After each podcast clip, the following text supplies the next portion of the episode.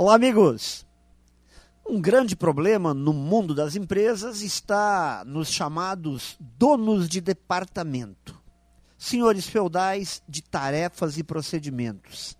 São os caras que, além de não fazerem muita coisa, não deixam ninguém fazer. Não agem por maldade, eu acredito, mas inconscientemente atrasam os movimentos da empresa pois se apoderam de tarefas, fecham as portas e criam uma nova empresa dentro da própria empresa. Protegem seus interesses, inflam seu ego e alimentam seu poder.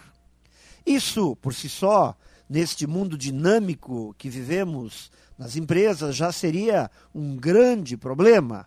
Mas se além disso não existirem o que é provável, líderes agregadores que consigam agir de modo integrado, que sirvam de exemplo positivo e promovam um ambiente de colaboração, líderes que procurem envolver as pessoas na busca de soluções e na construção de resultados superiores, o cenário, aí sim, tende a ficar mais feio.